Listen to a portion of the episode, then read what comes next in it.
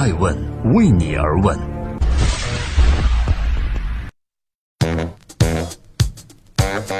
Hello，这里是爱问每日人物，每天八卦风口浪尖的商业人物，我是爱成。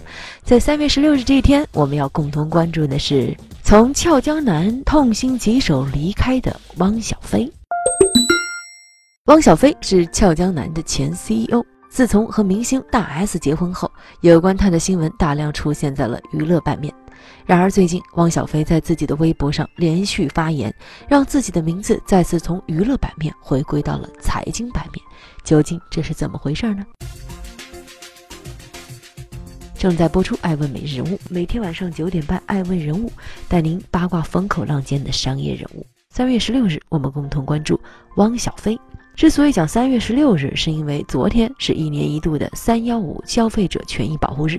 在备受瞩目的央视三幺五晚会播出之前，就已经有一家企业被媒体揭露了出来，而这就是餐饮企业俏江南。在三月十四日，根据媒体北京时间和当代商报联合发布的对于俏江南长沙悦芳店的暗访视频中，曝光了其存在食品安全的问题。在问题被曝光之后，俏江南的官方微博“俏江南 South Beauty” 回应称，长沙的食药监局在十四日对我们的涉事门店进行了检查，没有发现视频报道中的相关内容问题，并指出该门店属于名厨酿造的门店。紧接着，俏江南又表示，正在调查报道中的视频为何在拍摄后长达九个月才进行报道。就在举报俏江南的视频在网上传播的时候，俏江南的前 CEO 汪小菲在自己的微博上连续转发了有关这次事件的微博。在其中一条微博的转发中，他写道：“自从张兰董事长和几位创始人高管退出董事会后，公司先后由 CVC 和宝华集团接管，业绩直线下滑。这对于一个创办了十六年的本土品牌伤害是巨大的。”微博字里行间都可以看出。汪小菲对于自己母亲创建的俏江南的惋惜，而在今天早上，汪小菲更是发表了一篇长微博，诉说了他和母亲张兰与 CVC 这家私募股权公司，还有俏江南这家餐厅之间的一些事儿。在这段长微博中，汪小菲说：“上帝给我们关了一扇门，但是打开了一片窗。这几年，我们有了可爱的闺女儿、老婆，老婆又生了一个大胖小子，在台北和北京两地奔波，生活还算安逸。”但是作为张兰的独子，看着今天俏江南陷入这种窘境，我还是想说两句。而这篇长长的微博，我们也分享在了艾问每日人物的官方微信公众账号和所有的客户端新闻上。在这儿，为了方便很多收听语音的艾问用户，我把汪小菲的这段话语音分享一遍。汪小菲在今天早上的八点五十五分通过微博说。昨晚很多思绪涌来，写了一篇文章，一些朋友感觉不太理解，于是我就趁着早上清醒再写一遍吧。这几年一多半时间在台北，回来呢主要是为了工作，一直为我们的一家四口在奋斗，也感恩一直帮助我的兄弟们有一些好的投资机会，虽有一些回报，但不足挂齿。幸运的是，请到了斯塔克，让我有机会实现自己经营酒店的梦想。白天我去酒店开会，五点回家，过着安逸的生活。这两天看到俏江南被举报的新闻，很难过。看着母亲十七年前创办那家小餐厅，到二十三个城市、八十二家直营店的品牌走到这个地步，很痛心。但是我们退出了管理，也无可奈何。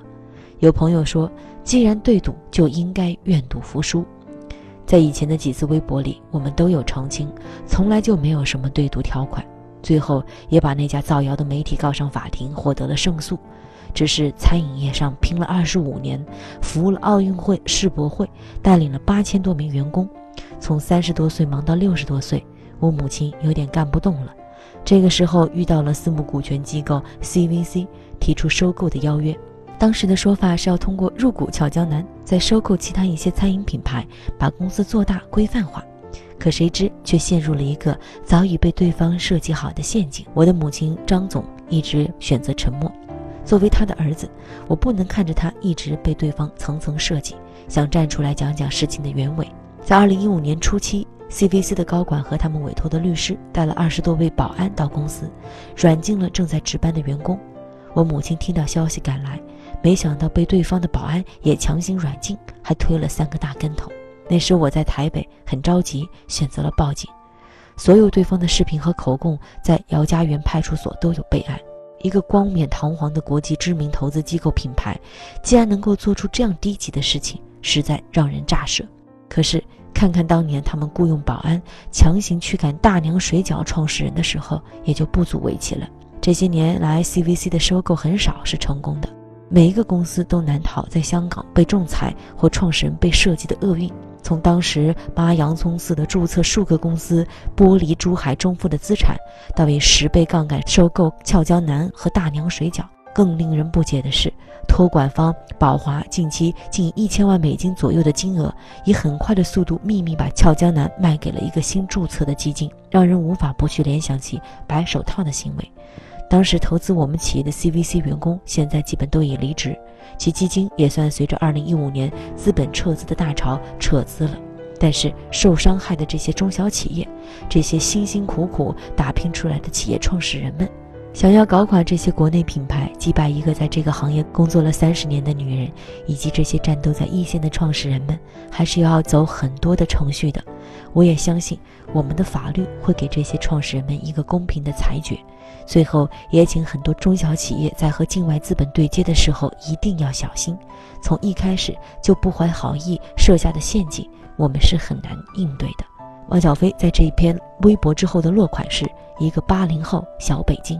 可能听完这段微博，就有人开始问了：现在的汪小菲已经离开有段日子了，那么这些年，小菲除了娶妻生子，还在干些什么呢？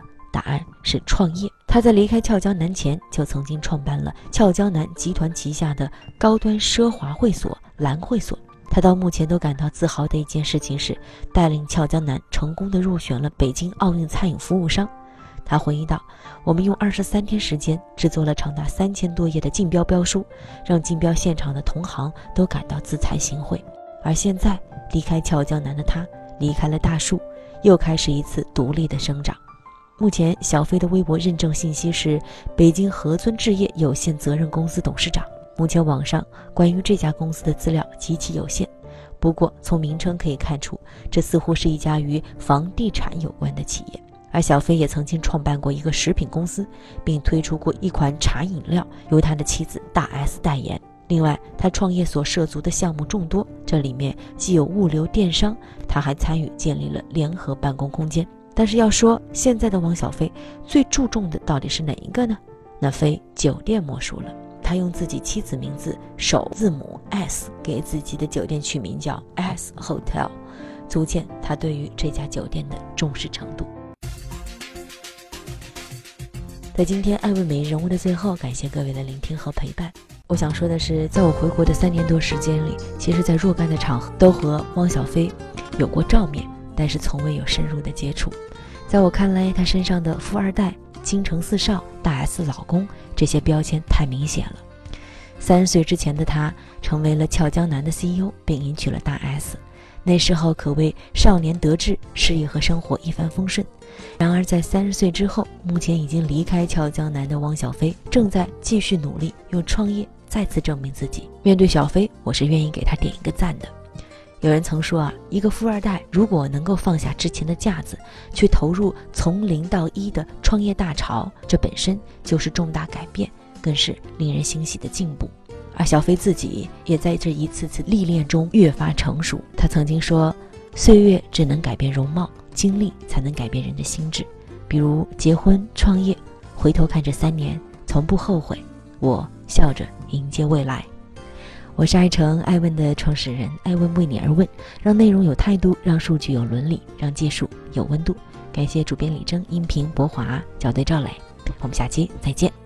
也欢迎各位在爱问每日人物的文章最后方一起看看我们新版的爱问人物宣传片。我们希望听到更多来自你的意见。爱问是我们看商业世界最真实的眼睛，记录时代人物。传播创新精神，探索创富法则。